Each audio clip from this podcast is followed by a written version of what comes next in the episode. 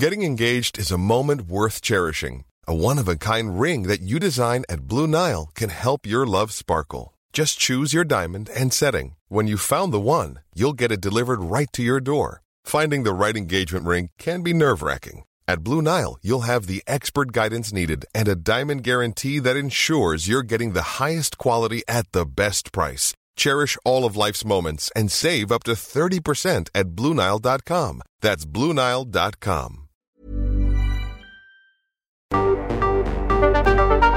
El Heraldo Radio presenta Cámara de Origen, un nuevo espacio para enterarnos del trabajo de las legisladoras y legisladores en los Congresos de México. En Cámara de Origen, tiene la palabra Carlos Zúñiga Pérez.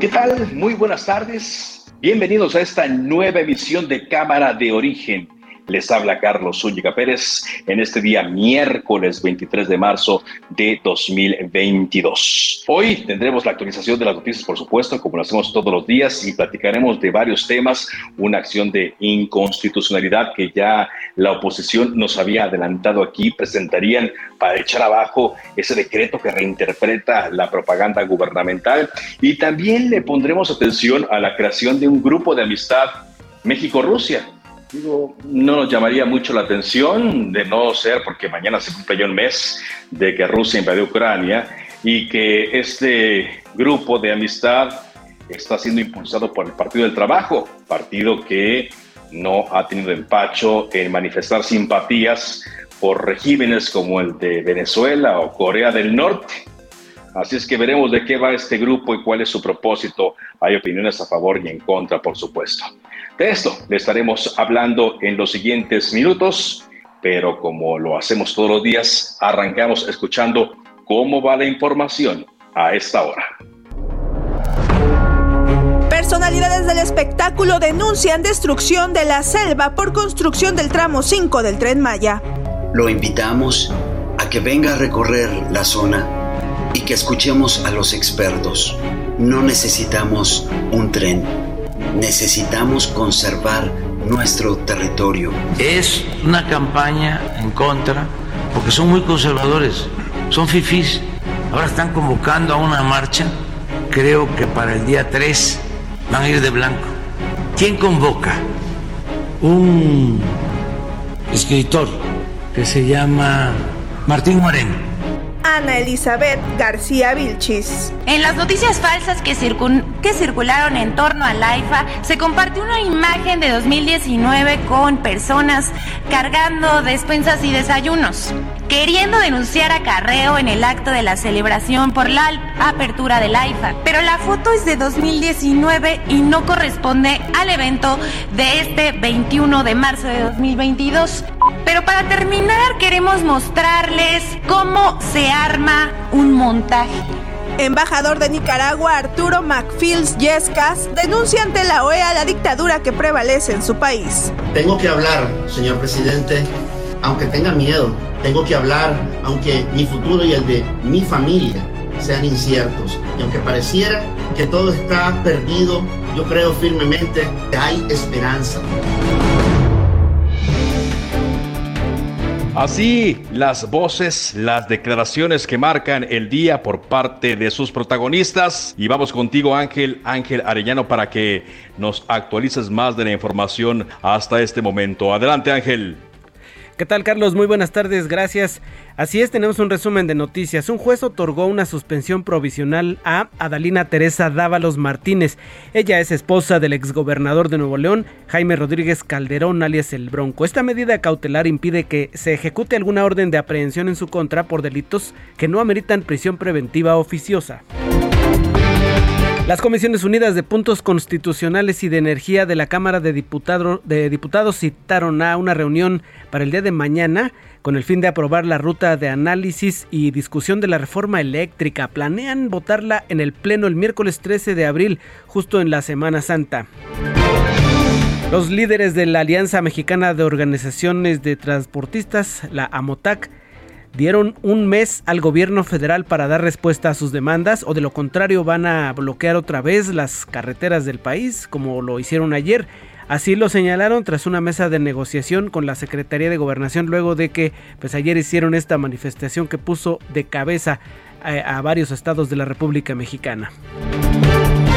Los partidos políticos que conforman la Alianza Va por México presentaron una acción de inconstitucionalidad en la Suprema Corte de Justicia, como se lo adelantaba Carlos Zúñiga, con la cual impugnan la reforma que permite la difusión por parte de los servidores públicos de la consulta para la revocación de mandato del presidente Andrés Manuel López Obrador.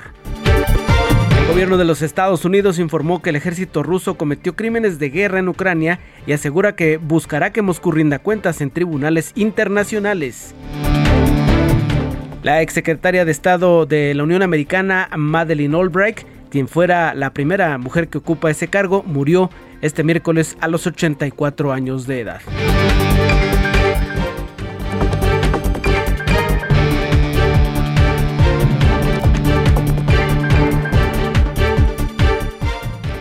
Pues así estamos arrancando cámara de son ya las 4 de la tarde con 5 minutos, en cualquier momento se enlazará con nosotros Carlos Zúñiga para continuar en pues en torno a los temas que ya le adelantaba, la instalación de este polémico grupo de amistad de México y Rusia. Por lo pronto vamos a comenzar la información, el desarrollo de la misma allá hasta Nuevo León.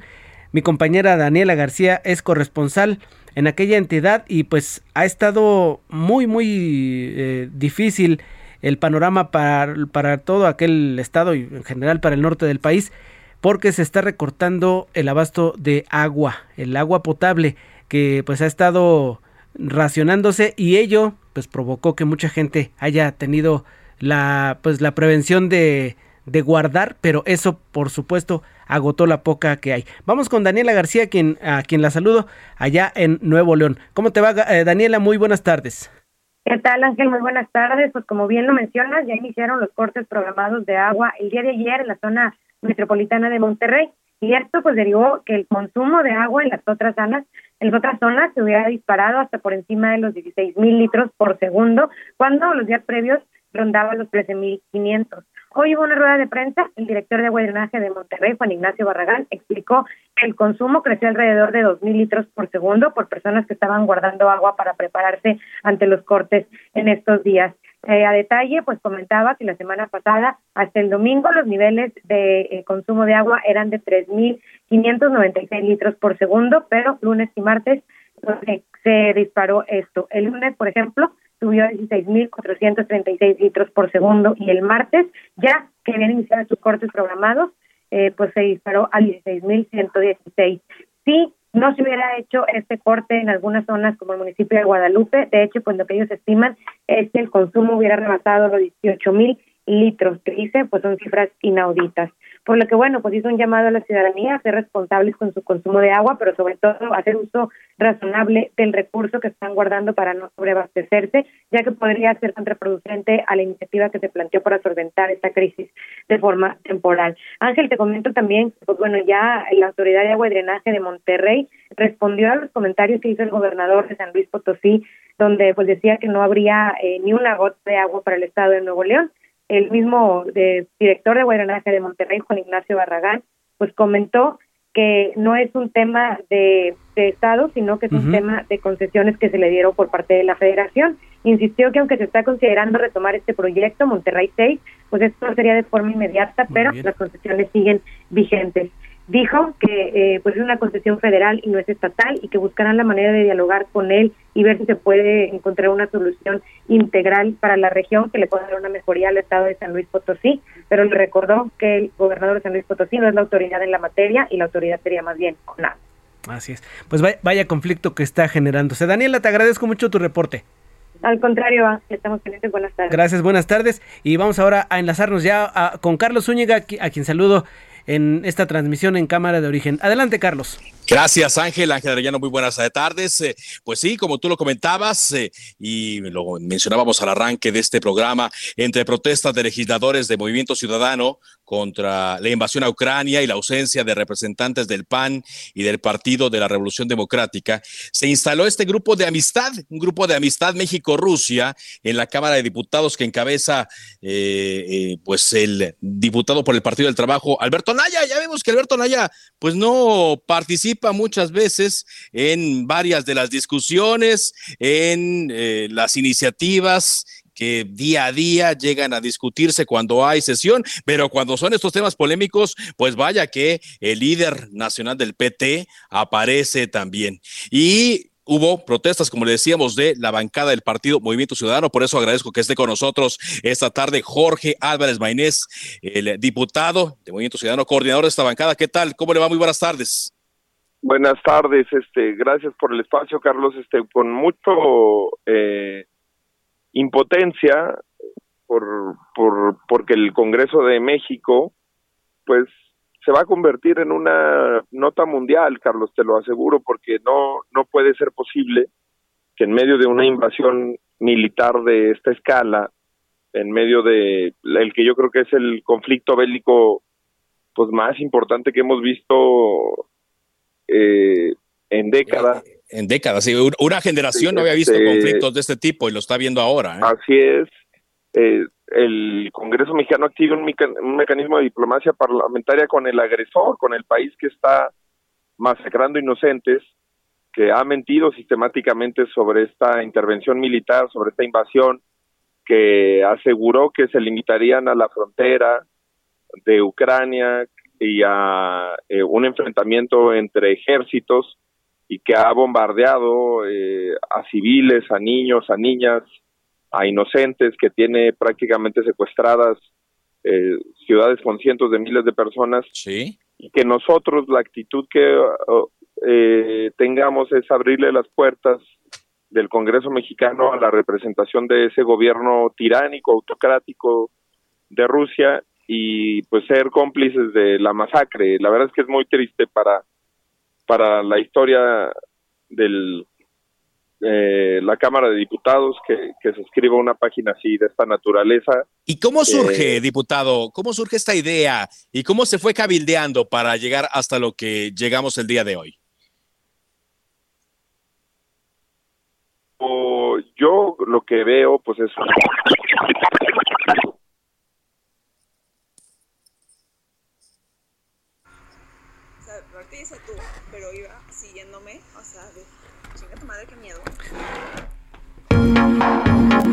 Tuvimos un problema con el enlace. Sí. aquí estoy yo. Del diputado. No sé si me escuchas. Sí, sí, sí, te escuchamos. Sí, aquí yo, te escucho, pero ya no escuché al diputado. Se metió ahí otra, otra llamada. Sí, parecía un ruido muy raro. Pero este, vamos a intentar Estamos intentando enlazarlo, Carlos, así es. Para que eh, nos siga contando eh, su, su, su, vaya, su, su punto de vista sobre este, este hecho. Sí, ya, lo, que, ya lo tenemos, Carlos, ya, ya está el diputado. Jorge. Jorge, ya te escucho otra, otra vez, Jorge. Me estabas diciendo cómo se cabildeó y cómo se estuvo haciendo este, esta, este trabajo previo a la instalación de este grupo de amistad que le llaman. Así es. Mira, eh, perdón, eh, Juan Carlos, yo creo que tuvimos hackeo. Este, ah, pues, ojalá y no, ojalá no sea, no sea un hackeo ruso, ¿eh? este, no, mira, los, los grupos de amistad son un mecanismo de diplomacia parlamentaria permanente y al serlo, yo creo que también deben de responder a coyunturas eh, específicas, eh, a coyunturas de eh, sensatez, de prudencia. No, no tenemos la posibilidad, por ejemplo, de, de argumentar mecanismos de mayor escala. Eh, no podemos exigirle al gobierno de México que rompa relaciones con la Federación Rusa, no podemos exigir eh, ciertas cosas, pero lo que exigimos, Carlos, es una cosa que me parece sensata y fundamental, es seguir la posición que ha marcado Juan Ramón de la Fuente eh, en Naciones Unidas, que es una posición de rechazo a la agresión militar rusa, de rechazo a a, la invasión. El, a, la guerra, a la intervención militar, a la acción unilateral. Sí. Eh, y me parece... Pero esto es, digamos, una ocurrencia del Partido del Trabajo. Yo, lo estoy calificando así de ocurrencia. Esto fue del Partido del Trabajo, ellos lo cabildearon, ellos fueron los que lo propusieron, ellos fueron los que llevan a este término. Sí, eh, eh, ellos, cada grupo parlamentario decide en qué grupos de amistad intervenir, cuáles presidir. Por ejemplo, hoy nosotros instalamos con, con el diputado Salvador Caro a la cabeza el grupo de amistad con el, la República de la India, fue el embajador de, de, la India presente, eh, y por ejemplo nosotros teníamos una vicepresidencia de este grupo de amistad con Rusia designada para el grupo de Movimiento Ciudadano, que era el diputado Gerardo Gaudiano, y él rechazó la vicepresidencia, rechazó, rechazamos participar en el grupo de amistad. Y yo lo que creo es que si tú estás abonando una solución pacífica de las controversias, eh, lo que tienes que hacer es eh, generar mecanismos de presión al gobierno que lo hagan. Y en mayor o menor medida, pues este es el instrumento que nosotros teníamos. Eh, porque además el discurso al que se le abre las puertas, si tú ves las declaraciones del embajador ruso, pues vuelve a acusar de neonazis al gobierno ucraniano, que es un gobierno encabezado por un judío, descendiente de soldados soviéticos de la guerra, vuelve a mandar un mensaje de justificación y aparte eh, amenazante en cuanto a la escalada de violencia que habrá en Ucrania, pues la verdad es que eh, de ninguna manera creo que sea un discurso que se pueda normalizar en una institución que aspira a ser representante de eh, justamente de una filosofía. Imagínate que la contradicción se denominan grupos de amistad y y lo que se hizo hoy es albergar un discurso de guerra, este, claro, eh, y, de justificación de, de una invasión militar, este, ahí están las una masacre. del embajador, este, acusando, este, que además ellos dice que ellos no iniciaron la guerra, sino que van a terminarla, que están exterminando a los neonazis, este, y de nuevo con toda esta mentira de que están limitando a la región del Donbass cuando ya hemos visto pues las imágenes de bombardeos en todo el territorio ucraniano, eh, incluyendo a civiles. Eh, la verdad es que me parece muy lamentable, muy triste, vergonzoso. Y bueno, pues nosotros apelamos a la sensibilidad, a la sensatez, a la prudencia de los demás grupos parlamentarios. Nos dieron un portazo en la cara y por eso decidimos realizar una protesta simbólica, pacífica, porque también la gente tiene que eh, eh, saber, Carlos, que no todos eh, en este recinto avalamos decisiones de este tipo. Que no todos, lo no todos lo aprobaron. Muy bien, diputado, pues gracias por este tema. Rápidamente, aprovechando su presencia, eh, hoy también trasciende que citan para mañana jueves a las Comisiones Unidas de Puntos Constitucionales y de Energía de la Cámara de Diputados para eh, aprobar la ruta de análisis y discusión de la reforma eléctrica, con la expectativa de votarla el miércoles 13 de abril, justo en Semana Santa. ¿Cuál es la postura de Movimiento Ciudadano respecto a esto?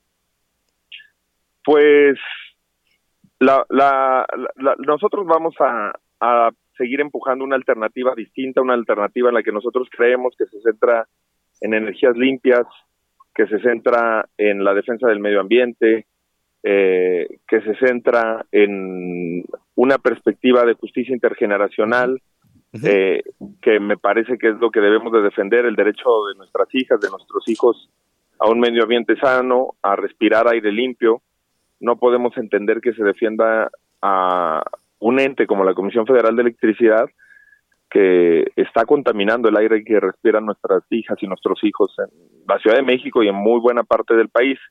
Eh, y vamos a plantear que esa solución no se puede dar con la reforma que ha planteado el presidente y por supuesto que vamos a tener una posición firme en ese sentido. Y también, Carlos, nos preocupa pues la versión que se ha extendido de una posibilidad de un albazo, ¿no? De una eh, madruguete legislativo que, que nos llevara a a un a un eh, escenario de, estarlo votando en plena Semana Santa o en algunas cosas que han estado sí porque, pareciera no pues como que lo quisieran hacer en lo oscurito. Sí y que no se está dando a conocer ni socializando pues el supuesto dictamen de consenso cómo va a ser de consenso si nadie lo conoce o sea este es evidente que que están actuando de una mala manera y que se han acostumbrado a ejercer la mayoría de esa forma y que no es una cuestión que se pueda permitir porque esta sí sería un retroceso con implicaciones gravísimas tanto en términos económicos como medioambientales. Muy bien, pues eh, estamos atentos entonces. Muchas gracias. Claro que sí, Carlos. Por Igual, entrevista. No, al contrario, gracias a ti por y estamos atentos. Y esperamos que ya nos estén hackeando los rusos. Sí, pronto. aquí estamos, Carlos.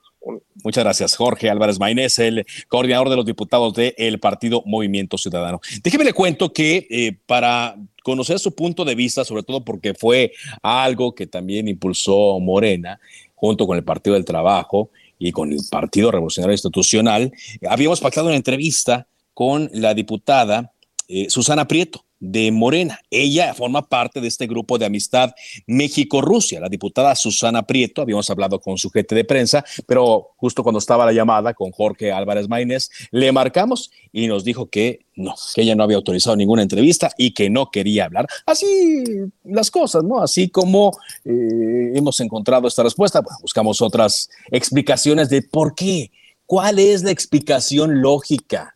¿Cuál es eh, la sensatez? De a estas alturas los diputados de el Congreso de México estén haciendo, estén formando un grupo de amistad con Rusia. ¿Por qué? ¿Cuál es el timing?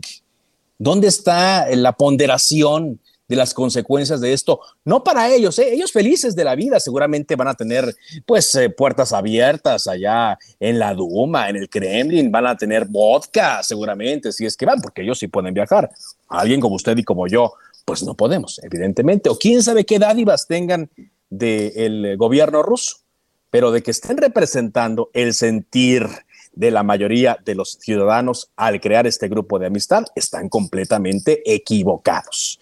Pero ya lo sabemos, los diputados siguen órdenes, los diputados, eso sí, en muchos casos son los borregos que luego se les califica y simplemente hacen lo que a ellos les parece mejor, lo que les conviene, no justamente lo que los eh, eh, mexicanos eh, quieran, sientan o piensen.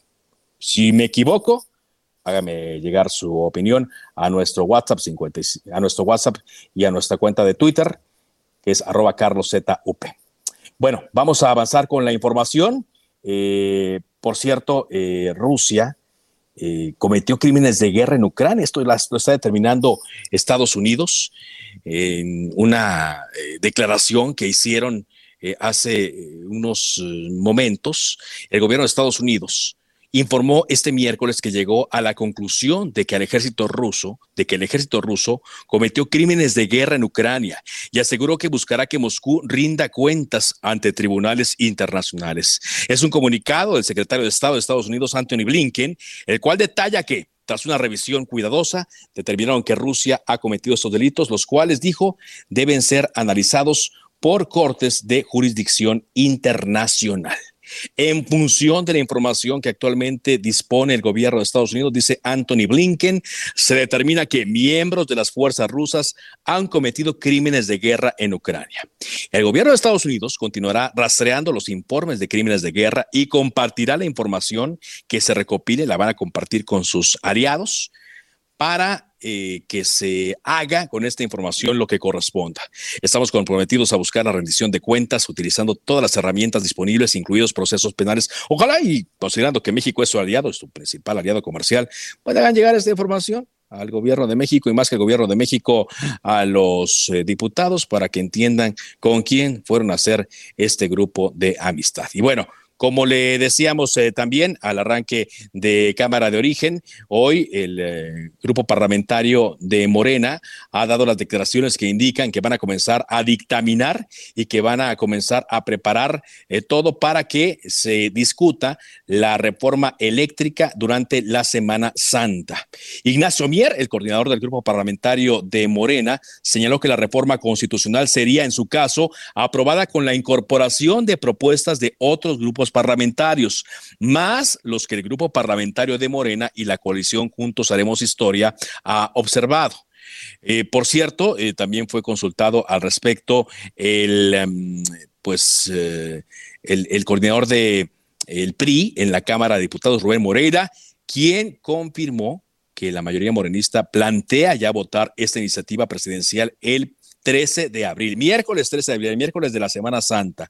Admitió que la discusión en comisiones iniciará el 29 de marzo, pero sostuvo que la coalición Va por México llama a no precipitar la reforma. En su cuenta de Twitter, Ignacio Mier ya también señala, alrededor de 13 millones de mexicanos y mexicanas tuvieron alcance para conocer la reforma eléctrica propuesta por el presidente Andrés Manuel López Obrador y la próxima semana comienzan los trabajos formales de dictaminación. Estamos construyendo con respeto y diálogo con los otros grupos parlamentarios este es el único camino que existe para lograr la mayoría calificada y la invitación está abierta para que en el seno de las comisiones lleven sus propuestas a las modificaciones de reforma de la reforma original. Atentos a lo que ocurra en los siguientes días. Vamos a ir a un corte comercial y regresamos con más. Esto es Cámara de Origen a través de El Heraldo Radio.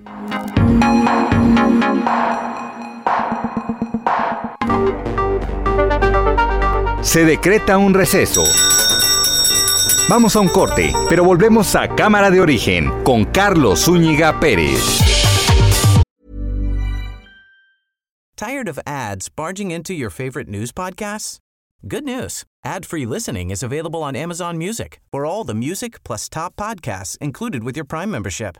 Stay up to date on everything newsworthy by downloading the Amazon Music app for free or go to amazon.com slash news ad free. That's amazon.com slash news ad free to catch up on the latest episodes without the ads.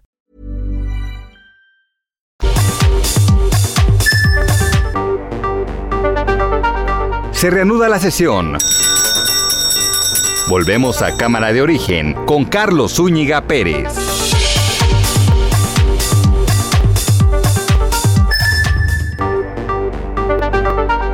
Contacte a Carlos Zúñiga Pérez en Twitter, Facebook e Instagram como arroba carloszup.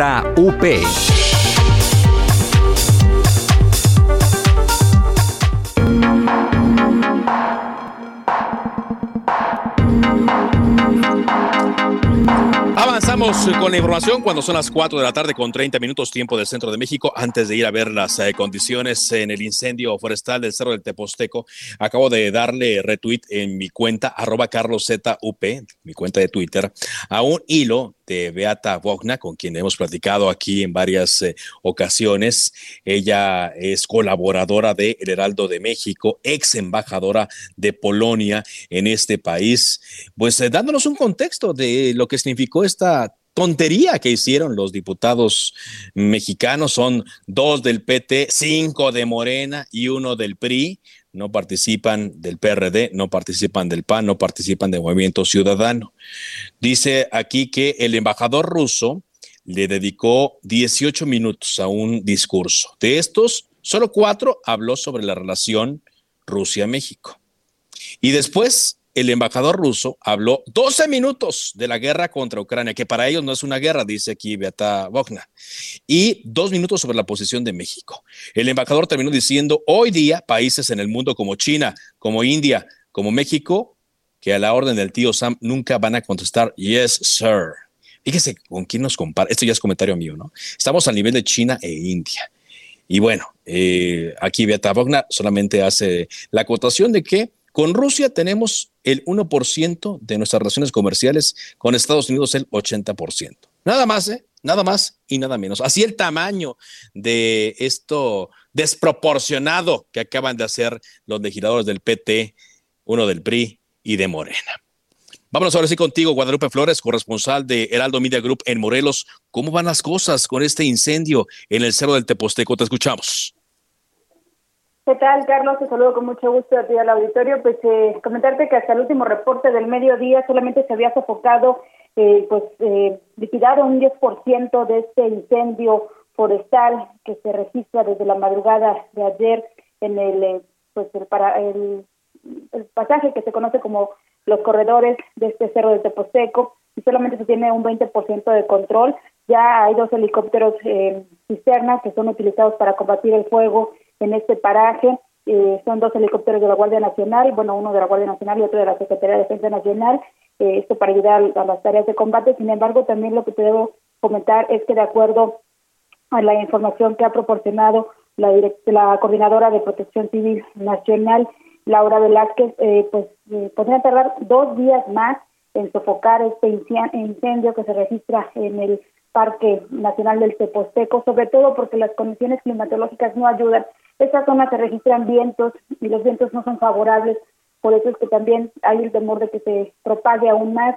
Se han eh, cancelado, suspendieron las eh, actividades escolares en, en los planteles educativos de este municipio de Tepoztlán y sobre todo también lo que ha señalado la coordinadora de protección civil quien, quien ha estado en esta área es que pues se atendió muy a tiempo, sin embargo ya son más de 400 eh, combatientes entre pues elementos de la Comisión Nacional Forestal, de Protección Civil eh, del Estado, del municipio, también de la Guardia Nacional y de la Secretaría de la Defensa Nacional que están trabajando tanto pie tierra como por aire para poder combatir este incendio. debo eh, comentar que también hay un presunto responsable de, de provocar este siniestro, de acuerdo a lo que ha mencionado el propio edil de este municipio eh, de este pueblo mágico, David de Mesa, es que eh, pues solamente se le conoce como el pipiolo, quien eh, subió al cerro eh, junto con un amigo a fumar y prendió una fogata, pero ese sujeto pues señalan que padece de sus, o más bien se le está haciendo una valoración psicológica para determinar qué procede legalmente porque se presume que parece de sus facultades mentales, él ah, está en este momento en resguardo de la policía de Decían que subió a fumar marihuana, Guadalupe.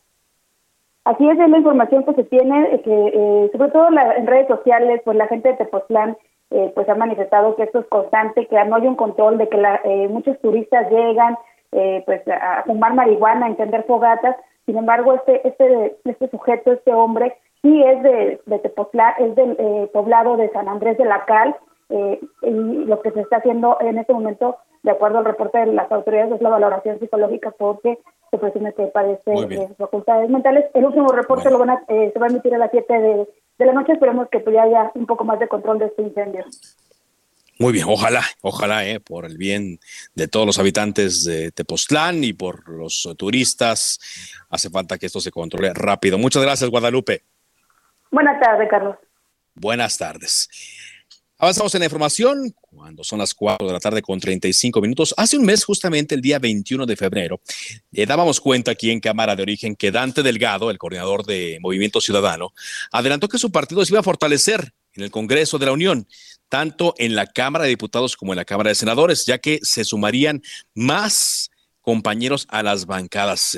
anticipó, dijo, que eh, más personas se sumarían tanto en el Senado como en el Congreso de la Unión. Hace un mes se sumó la diputada Rocío Banquels a la bancada allí en San Lázaro y ahora conocemos que un senador, Marco Antonio Gama Basarte, dejó su bancada para irse Movimiento Ciudadano. Está con nosotros hoy Marco Antonio. ¿Cómo le va, senador? ¿Qué tal, Carlos? ¿Cómo estás? Muy buena tarde. Muchas gracias por permitirme comunicarme contigo, con tu auditorio. A tus órdenes, Carlos. Platíquenos un poco sobre su decisión de cambiar de, bancada, eh, senador, porque eh, entendemos que estos son movimientos que se hacen en la política, no son nuevos, eh, podríamos calificarlos de hasta regulares, pero generan luego una confusión entre el electorado, quien vota por ustedes quizá algunos apoyando al candidato, quizá otros apoyando a la fuerza política, pero ya después electos, ustedes deciden cambiar. ¿Por qué usted cambia a Movimiento Ciudadano? Bueno, mira, deja comentarte que en la elección precisamente del 2018, donde resultó electo senador por San Luis Potosí, bueno, yo, yo formé o fui signado pues por las por las eh, corrientes políticas o las siglas del PAN, del PRD y precisamente de Movimiento Ciudadano. Desde aquel entonces, bien candidato de esta alianza donde en la coalición formaba, formaba parte. Y pues bueno, también comentarte que no fue una decisión rápida, no fue una decisión sencilla, es algo pues que se buscó consensar con un grupo de compañeros de Acción Nacional en San Luis Potosí y que está centrado principalmente en lo que pues dejó de hacer la institución a la que pertenecimos y que le tenemos eh, sin duda agradecimiento en esa parte, pero pues, lo, que se fue generando en una cerrazón, en una disminución de la eh, de la apertura, de la eh, capacidad pues de conquista del electorado allá afuera y que nosotros hicimos planteamientos muy claros que tenemos que modificar la forma de hacer las cosas de nuestra institución, pues bueno, eh, resultó pues ya en esta salida el sábado pasado de tu servidor y de varios compañeros y compañeras de Acción Nacional en San Luis Potosí. O sea, usted no fue el único, pero digamos que fue la representación más importante como senador de la República eh, que, deja eh, este partido. Ahora, usted bien nos dice, ya formaban parte de, una coalición y por eso se va a Movimiento Ciudadano. ¿Qué va a hacer? ¿Qué, qué, qué sería distinto el trabajo que usted va a realizar desde la bancada de Movimiento Ciudadano en lugar de la del Partido Acción Nacional?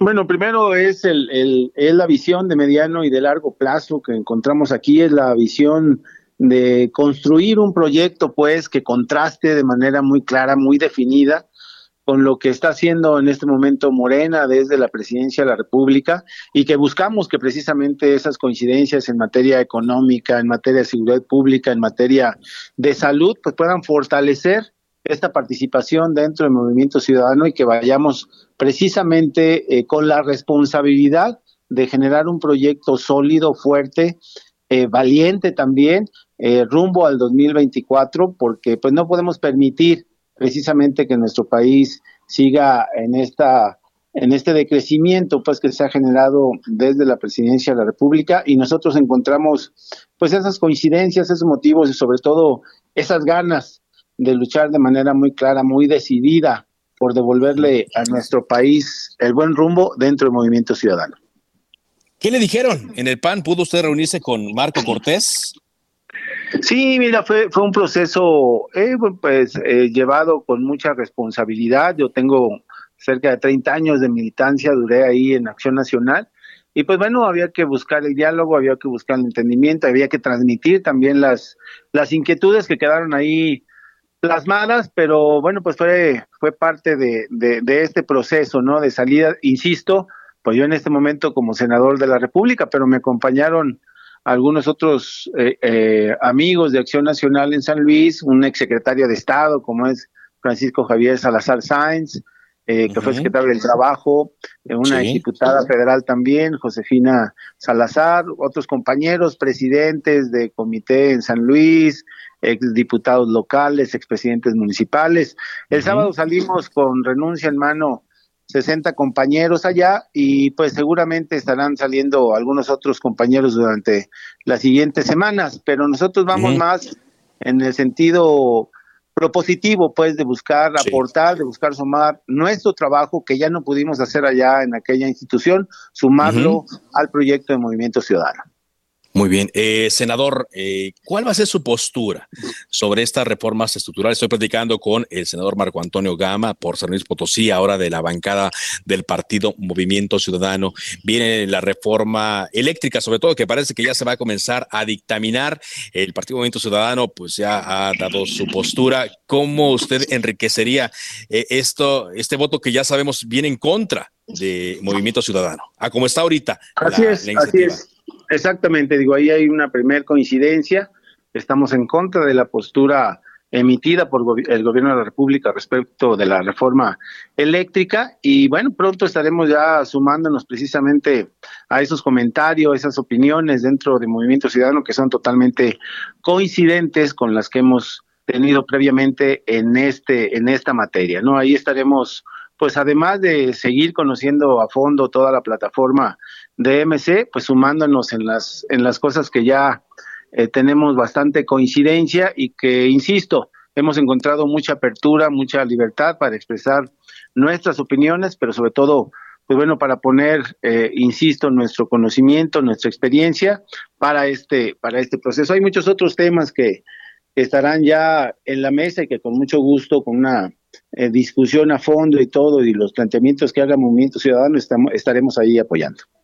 Muy bien, finalmente, y redondeando la pregunta que le hacía hace un, par de minutos, sobre todo pensando en nuestro auditorio, senador, eh, em, ¿cambia en algo, por ejemplo, lo que gana un senador o su proyección política? Eh, ¿Cambia en algo el, el hecho de cambiarse de bancada? No, pues mira, yo creo que cambia en la perspectiva, cambia en la, en la, insisto, en la visión de mediano y de largo plazo, cambia en la actitud, en el resto de las cuestiones administrativas y todo, ¿no? Pues, somos, igual senadores de otro grupo parlamentario, pero en este sentido insisto, la apertura, disposición y sobre todo la visión eh, de un proyecto de país que está construyendo Movimiento Ciudadano fue pues también lo que nos invitó a tomar esta decisión.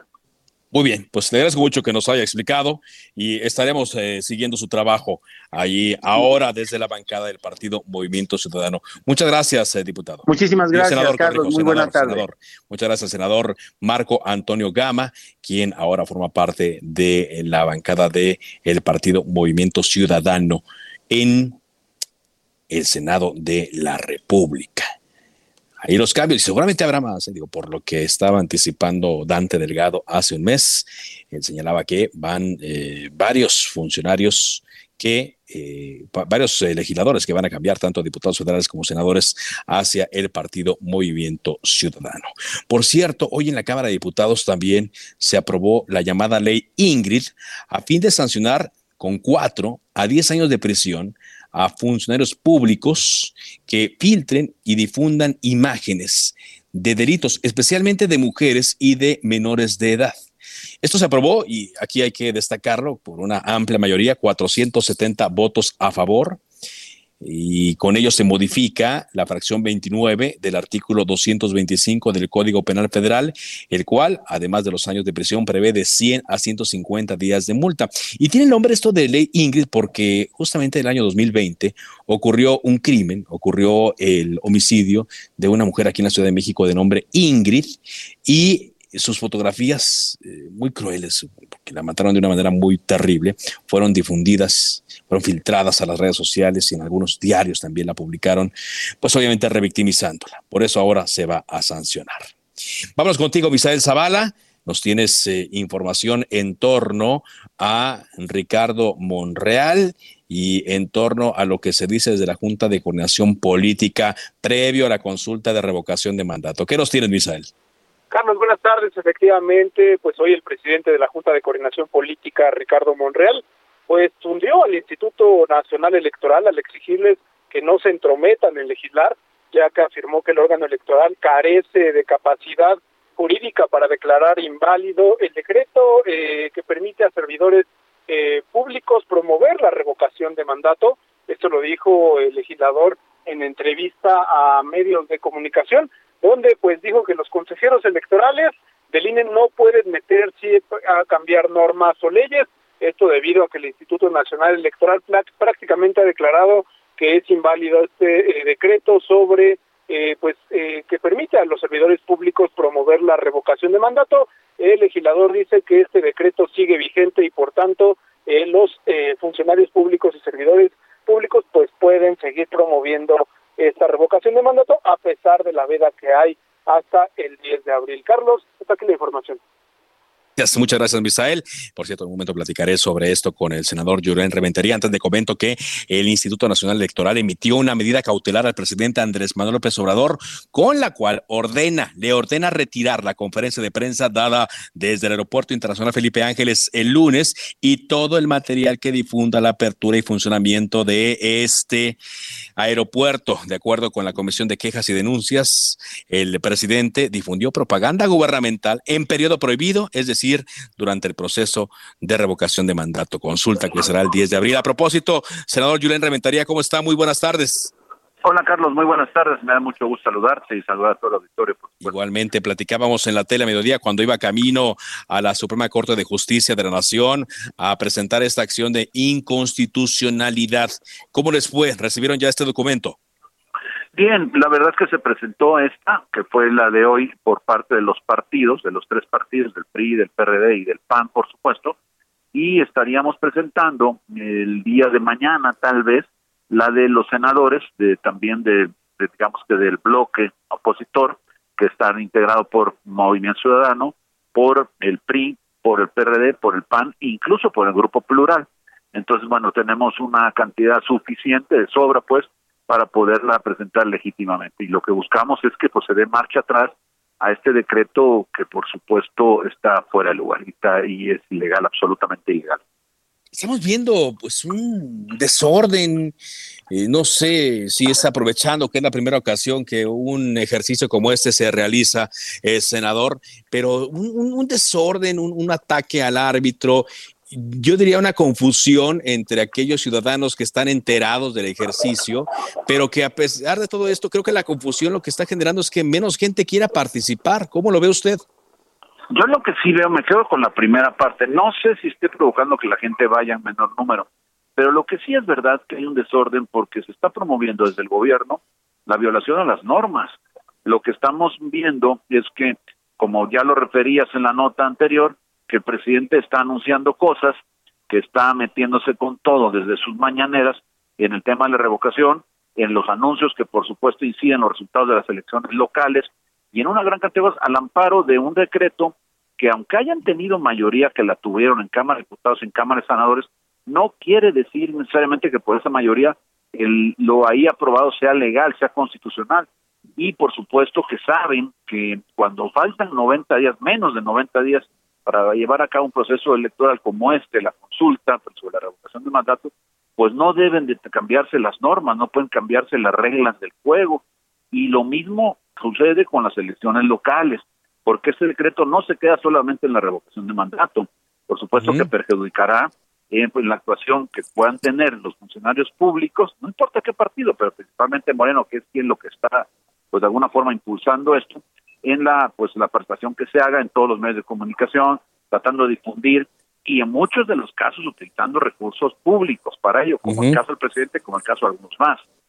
Sí, Ahora, eh, usted me decía esto, estoy platicando con el senador del PAN, Julián Rementería, coordinador de este grupo parlamentario, que eh, más allá de lo que pueda ocurrir debido a los tiempos que lleva la Corte en revisar este tipo de acciones de inconstitucionalidad, pues quizás se vayan más allá del 10 de abril. ¿A ustedes les preocupan estas elecciones, las del el mes de junio o elecciones eh, posteriores, incluso la de 2024? Pues es que son todas, Carlos, porque por supuesto nos provocan la de ahora en seis estados el 22 en este año. Nos preocupa la revocación de mandato porque es una clara violación a las normas. Pero también nos preocupa lo que pueda pasar en el 23 cuando se juega por el Estado de México y el Estado de Coahuila, el Estado de México un estado tan importante como es.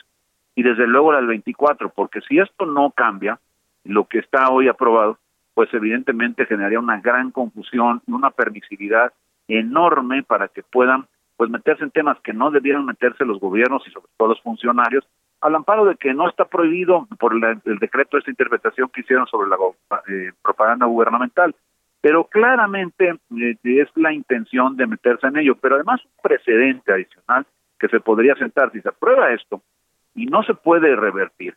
Lo que estaríamos ante la posibilidad de que el día de mañana, en el 23 o en el año 2024, pues lo que Morena quiera cambiar, que no le estorbe en la legislación, para hacer lo que le dé la gana, pues lo cambie con su mayoría que tiene actualmente, que la seguirá teniendo para esa fecha, y bueno, pues que atropelle cualquier eh, norma y cualquier costumbre en materia electoral. Me parece que México le ha costado mucho, muchísimo, años, ya llevamos décadas en el tema de este de ir perfeccionando nuestra vida democrática, como para que de un plumazo vengan a atacar de manera tan cruel, tan, tan digamos que sanguinaria, por decirlo así, al INE, al Instituto Nacional Electoral, que lo único que ha hecho es fungir con su papel de árbitro, pero como ahora algunas normas que antes le servían en la oposición, ahora no le sirven como gobierno, las quieren simple cambiar a su conveniencia. Entonces eso pues, no debe ser, no lo debemos permitir.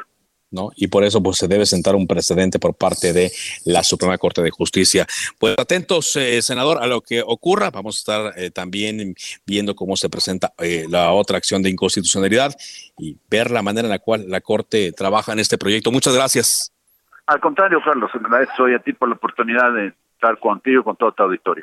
Muy amable. Julián Rementería, el coordinador de los senadores del Partido Acción eh, Nacional. Oiga, por cierto, nos han preguntado en torno al horario de verano a propósito de algunos comentarios que ha hecho en redes sociales el legislador Gerardo Fernández Noroña del PT, que porque iba a presentar una iniciativa para derogarlo, etcétera. Hoy le preguntaron al presidente Andrés Manuel López Obrador y él dijo que iban a estudiar esta posibilidad. Por lo pronto le comentamos que el próximo domingo 3 de abril es el día en el cual se aplica la modificación a el horario. Se tiene que eh, llevar a cabo una eh, modificación, un adelantar eh, de las 2 a las 3 de la mañana.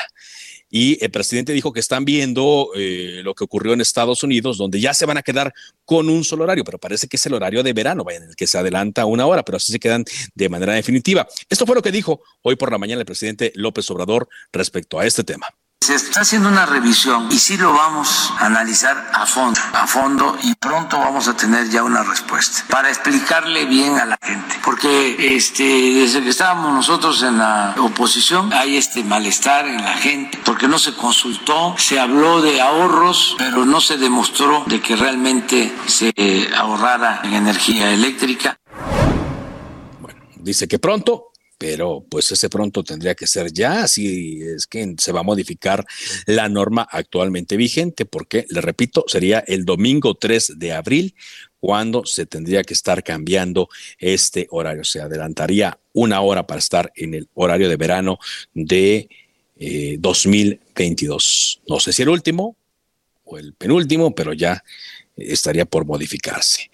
Bueno, también... Eh, de última hora eh, le contamos eh, que el presidente Joe Biden llegó a Bruselas para encabezar una cumbre en torno a Ucrania. El presidente de los Estados Unidos aterrizó en el aeropuerto de la capital de Bélgica y comienza así su, su, tercer viaje a Europa en menos de un año, una gira que también lo llevará el viernes a Polonia, el país que ha recibido a más refugiados desde Ucrania. De esta forma, llegamos a la parte final de Cámara de Origen. Gracias eh, por habernos acompañado.